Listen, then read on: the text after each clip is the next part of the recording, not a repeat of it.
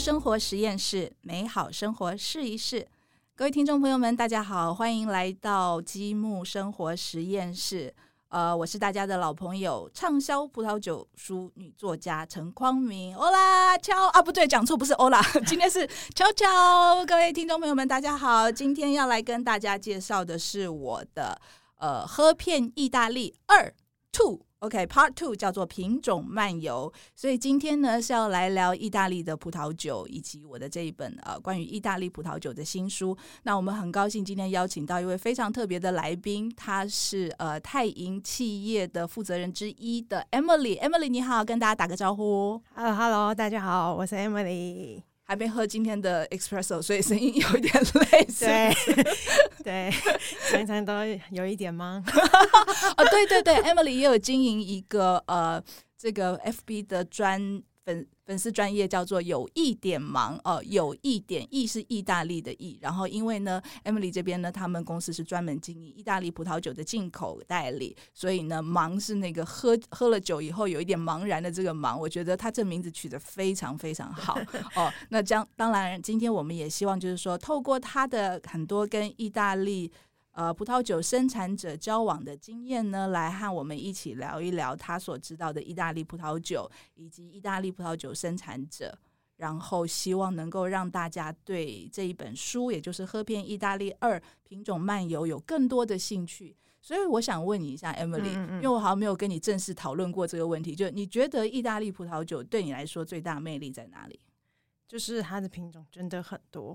然后因为我因为都记不起来的，那因为我是一个就是收集控，所以我只要看到很多的时候呢，我就很想要每个都试试看。结果没想到呢，就一路就唱踏进了一个很恐怖的深渊。对你到现在，你有数你收集了多少种吗？没有哎，但是又有一点难算，是因为呢，其实意大利葡萄酒就是最可爱的地方，就是。它葡萄品种很多之外呢，酒庄庄主每一个人的想法又不一样，所以呢，加起来所有的排列组合就是喝不完的一个状态。那就是一个 没错，我相信其实 Emily 有点到一个意大利葡萄酒的精髓哦，就是我也这样认为，就是一般葡萄酒呢，如果它的呃排列组合。比方说，我们讲说葡萄酒的构成组合是天地人好了。如果其他国家，不管你是法国啊，或者是德国啊，你天可能十种，地可能十种，然后人呢可能五十种好了。但意大利是天三十种，地三十种，品种三千种，然后人呢 大概有五千对五千种。所以这样一玩下去，就像哇天哪，怎么这么夸张？然后这这这各种奇奇怪怪的都有，所以真的非常有趣。那你觉得你喝到哎，你经营你们公司经营到现在多长时间了？大概六七年了。六七年，对对。所以你进口的、你接触的或者你主要产品里头的葡萄品种，也从过去可能一开始只有几种，然后到现在有越来越多，对不对？现在光酒庄大概就有二十，就二十个。然后二十个当中，里面就有嗯各个区域的一些葡萄品种。当然有一些比较没有听过的，但还是没。你说，比如我们会在三月二十五号的活动上喝的 Croatina 吗？对 对，像 Croatina 这种就是比较少见的，比较少见，没错。那就一家就可以了。我也认为你这个选择非常的明智啊。所以像我们刚刚聊到 Croatina，就是一个非常非常非常。该怎么说呢？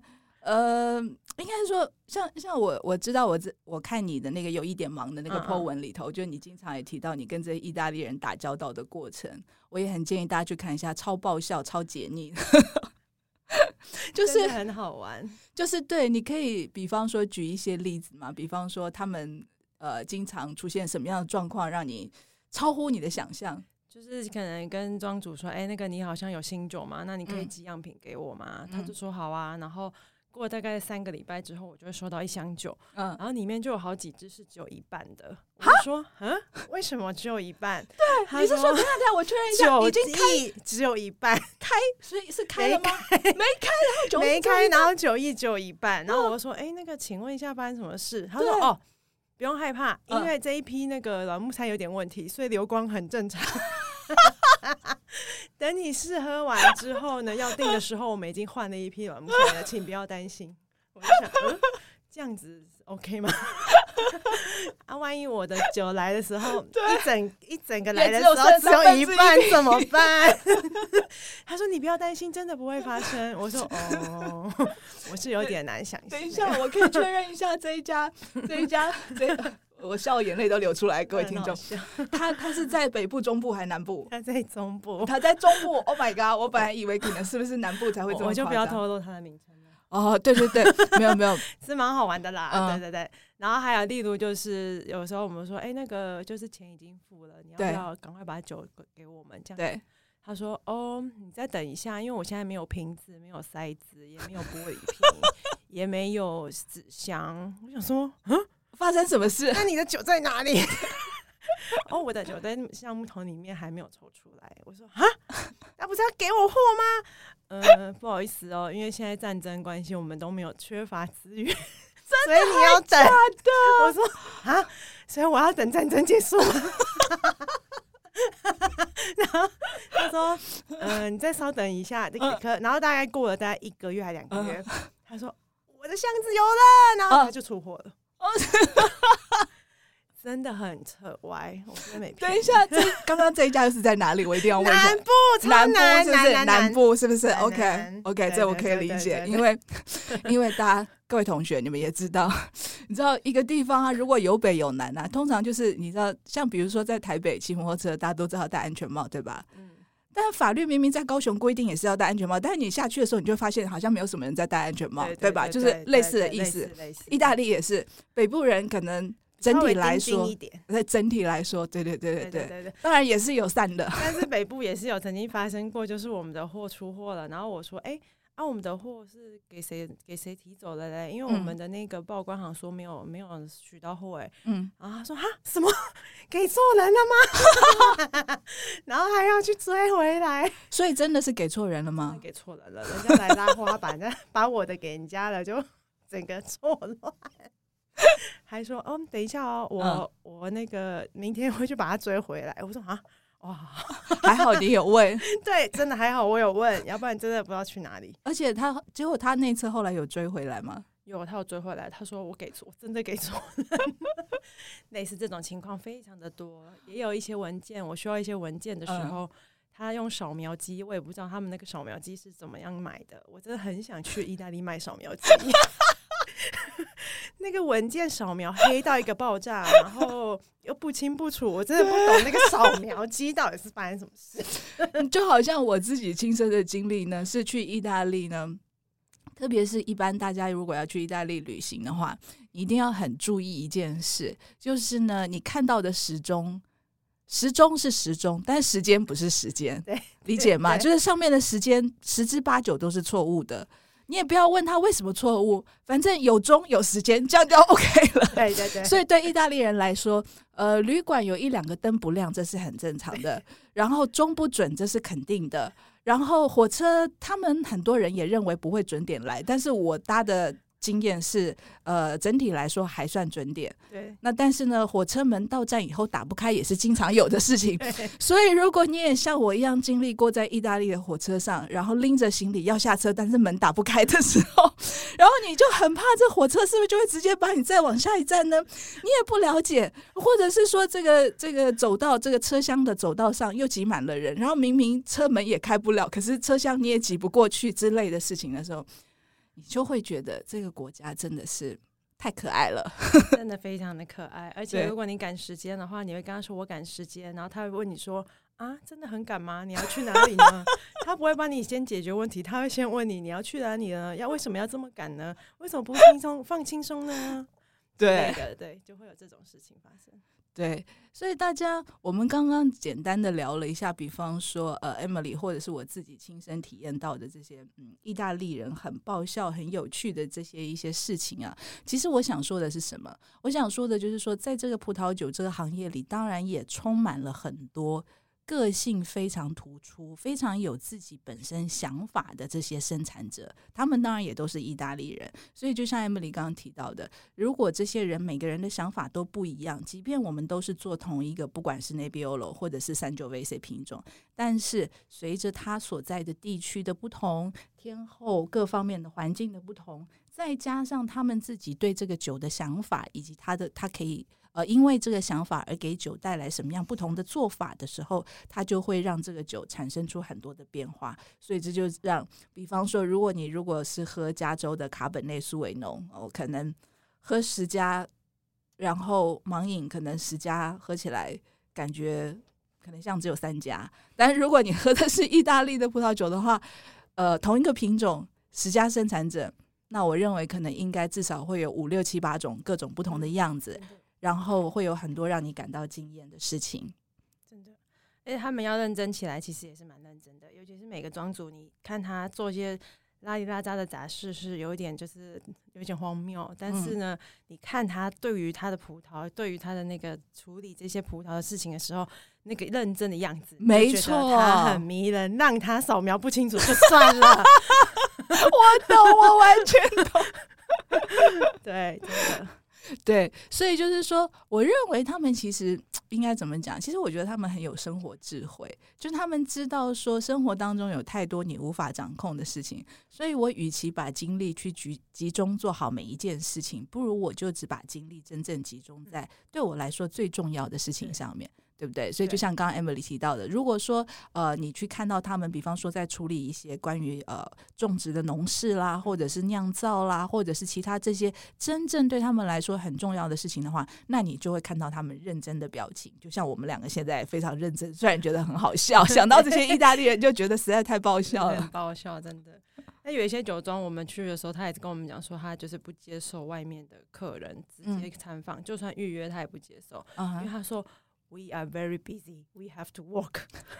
就类似如这样子，所以他们把他们所有的重心都放在就是做葡萄酒这件事情。那其他的事情他们就觉得没差，就是没有那么重要了。没错，我想到，我想到我上次去有一位就是呃，也令我印象非常深刻，而且我觉得他应该是他是现在现存呃仅存的少数几位呃这个皮蒙特这个地方的传统派的。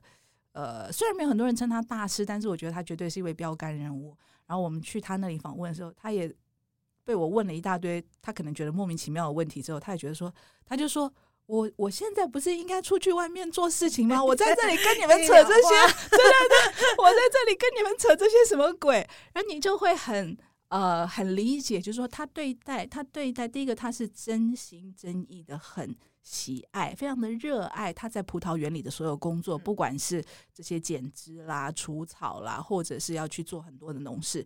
对其他人来说，这可能是很辛苦的工作，但是对他们来讲，他们可能觉得在那里面，他可以得到最大的满足，或者甚至是放松，或者是呃这件事情让他带来呃很很重要的意义，对他们来说，真的真的。所以，那你有最喜欢的什么葡萄品种吗？这题超级难的，我遇到很多人问我这个问题，哦，是真的，但是我真的每次都回答不出来，我只能硬说，可能可能就是 Nebbiolo 吧，嗯，那我觉得 Nebbiolo 应该是大家都还大家都还蛮喜欢的，那因为呢，Nebbiolo 其实就是一个很太太太多变化可以可以玩了，嗯嗯，所以这个品种对我来讲，也当然也是意大利很重要的葡萄品种了，对对，那我还喜欢另外一个叫做 Grignolino。哦，就是一样是皮埃蒙特的一个葡萄品种啊，那它是有一有一个就是英文有点类似，呃，就是会会劈嘴微笑的那个那样那样子的一个一个感觉，就是因为呢它很酸，所以当你喝到它的时候，你就会突然间就整个人的表情就会很大，就觉得说啊，怎么这么酸的这个葡萄品种。那它其实它颜色看起来很淡，但是它的单宁感非常的明显，嗯，所以就会让人家有一个很大的反差，嗯，那这个葡萄品种常常都拿来骗人用的。哦，所以你用它骗过很多人，以为轻松 轻松喝几个，怎么会这样？没错，我也理解这种那个，就是让人家有出乎意料之外的这种反应，然后可以带来很大的满足。对啊，嗯哼，对，这就是意大利品种很好玩的地方。对，那你觉得 g n o l i n o 跟 Barbella 哪一个比较酸？我觉得可能还是 Barbella 啊，真的吗？耶，神 没有，因为比方说，比方说，呃，我自己有时候在想，我觉得其实如果来办一个巴贝拉跟三九 V C 哦，谁比较酸之类的品品尝，应该蛮有意思的。或者把所有我们觉得很酸的品种，通通放在一起，然后一次来做个比较，这样应该就说意大利品种，呃，其实它有很多种不同的欣赏啦，或者是说享受的乐趣。我觉得对，不管是呃想要学习葡萄酒的人，刚开始接触，那你会觉得意大利很有趣。如果你已经对葡萄酒有蛮多的了解，然后觉得说，哎，好像喝来喝去就这些东西的话，那我真的建议你，你肯定要推开意大利的大门，然后你就会就像 Emily 这样就屌屌，对不对？对，嗯，而且意大利也这个葡萄酒啊，其实不管是初学者，或者是说已经就是酒资深酒友们，其实都会找到它不一样的乐趣。嗯，那就是初学者也不要觉得很害怕，说啊这么复杂，我怎么有办法？了解，对，其实意大利酒最好玩的地方就是你不用了解，你没错，你只要知道，对对对，你喜欢什么口味，这是重点。真的，其实这个也就是我透过呃活动或者透过书最想要传递给大家的讯息。我跟你说，我记得我先前参加这个专业的酒展的时候啊，然后就碰到在这个场外就有好像可能是对进口意大利葡萄酒有兴趣的人，就在跟这个国外来的酒商代表就聊天。然后这个呃，台湾有兴趣的，可能看起来是有兴趣的进口商，可能就在问一些关于 DOC 啊、DOCG。然后我那时候就站在旁边，我很想很鸡婆过去跟他讲说，不用问这些，这些一点都不重要，你就把它忘掉就好了。所以意大利我觉得很适合像我们这种，就是你知道脑容量，我我我我我暂时。很这个很任性的把 Emily 归为可能跟我是属于 蛮蛮半同类人，就我们 我们不想花太多精神去记那些东西。我们对于很多呃硬的指标，呃，比方说你是不是用十五个月法国两百二十五公升的新橡木桶，然后之后又放了呃大的五百五十公升的这个旧橡木桶多久？这些东西当然也很重要，但是其实最终它并没有办法影响一个葡萄酒真正给你带来的感受。我觉得最重要的反而是，嗯，它可以透过品饮给你带来的愉悦感。嗯，真的，因为其实大家其实大家可能会觉得自己喜欢酸，自己喜欢甜，嗯，但你不知道意大利酒能够带给你多酸，带给你多甜，所以你只能是经过就是尝试它，然后来了解说。欧美就是自己到底喜欢多酸多甜，这就是它美好的地方，真的就只能多喝。对，所以根据你的经验，你发现大部分呃一般台湾的消费者，他们是都会觉得不够甜还是不够酸？基本上都是不够甜，但是他会说他喜欢酸的 啊，就是大家以误以为自己喜欢酸的，但是其实可能都会是呃。因为绝大多数比较少接触葡萄酒的话，可能都会喜欢有一点偏甜的口感，因为比较容易入口。所以我们就可以请他们，比方说从这个 Moscato Dusty 啦，嗯嗯这一类的，或者你觉得还有什么是可以推荐给像这样子的朋友，他想要先尝试的。也可以试试看 Piemonte 的 Barchetto 啊，Barchetto 的 c 也是有一点甜甜的感觉，又香香的，对，很好喝。对，然后还有一个叫做 Mafasi 啊，那个有点恐怖的名称，但是没有关系，就是很香，很好喝，然后是红的，这样就可以。知道这些就可以了，很香很好喝，是不是很容易？是不是很想现在就推开门去买一瓶很香又很好喝的？像我其实最喜欢的是做的，我一定要强调做的好的兰布斯科。哦，对对对哦，我觉得兰布斯科真是又可爱又迷人，然后它可以做成很很可爱的气泡酒，然后有很好的酸度，有很。可爱到不行的水果风味，然后就是让你三个小时就可以喝完一瓶，然后搭着很多的意大利火腿，然后就觉得哇，怎么这么开心？真的，而且一定要有火腿，它功能之会 发挥的超级好。对，因为曾经有一次，我就是去了博洛尼亚，就是埃米亚罗马尼亚那边，对的那个特产就是这个火腿嘛。对，那我吃火腿吃到厌世，觉得说可以不要再给我了嘛，因为真的有够咸。然后，但是此时旁边就会放一杯兰布斯科，喝下去之后立刻继续吃。对，而且还觉得哦，好棒，对不对？简直就是天堂，真的。所以，真的很建议大家，有一些人就是说可能。呃，如果你觉得意大利酒，假设你尝试过，然后你对它可能有一些不是那么好的呃。印象或者是经验的话，那我强烈强烈建议大家，意大利酒是极度极度需要佐餐的。也就是说，呃，通常我们可能比较不建议你光在那里喝酒，你即便旁边有个小饼干啦、咸饼干啦来搭，或者当然如果你有披萨或排骨饭或什么都可以更好，或者你吃麦当劳或者是摩斯汉堡。哦，我觉得意大利是跟意大利葡萄酒是最最需要食物，而且最能够和食物相处的来的。不管是任何品种、任何样的酒，像甚至有一些红酒，大家觉得红酒好像就是搭肉吧？没有，有些红酒也可以搭鱼，对不对？有些白酒也可以搭肉，然后有些气泡酒什么都可以搭。嗯嗯嗯，对。对，然后其实也是很适合我们的那个台菜，嗯，因为不可能每天都吃意大利面、意大利意大利餐嘛，那其实跟台菜也是非常的搭的，尤其是酱油类的东西，嗯，其实还蛮适合搭，就是酸度很高的这些巴贝拉。啊，对，或者是说，你如果吃麻辣火锅啦，对，你可以吃打一个甜的 Moscato 的话呢，基本上呢，它就会把那个麻辣的感觉给解掉了，对，就可以继续吃。没错，重点就是继续吃，继续喝，继续吃，尽情的享受人生。我真的哎，我突然想起来，我记得那个漫画《神之哪》之前在讲到韩国泡菜是呃搭这个搭很多酒都是杀手，但是呢，唯一他找到一个搭韩国泡菜的，其实就是意大利南部的咖喱泡哦，跟马里奥口对混酿而成的，所以真的意大利酒非常有趣，它的呃值得我们探索的地方无限。那我们今天就到这里。差不多，非常感谢 Emily。然后最后我们要跟大家再提醒一下，不要忘记我的这本《喝遍意大利二品种漫游》。其实它很顺畅，就像看故事书一样。然后看完你就会觉得，哇，真的意大利酒怎么这么棒？我一定得赶快打电话叫披萨，而不是去买一瓶意大利葡萄酒。谢谢大家，拜拜，悄悄。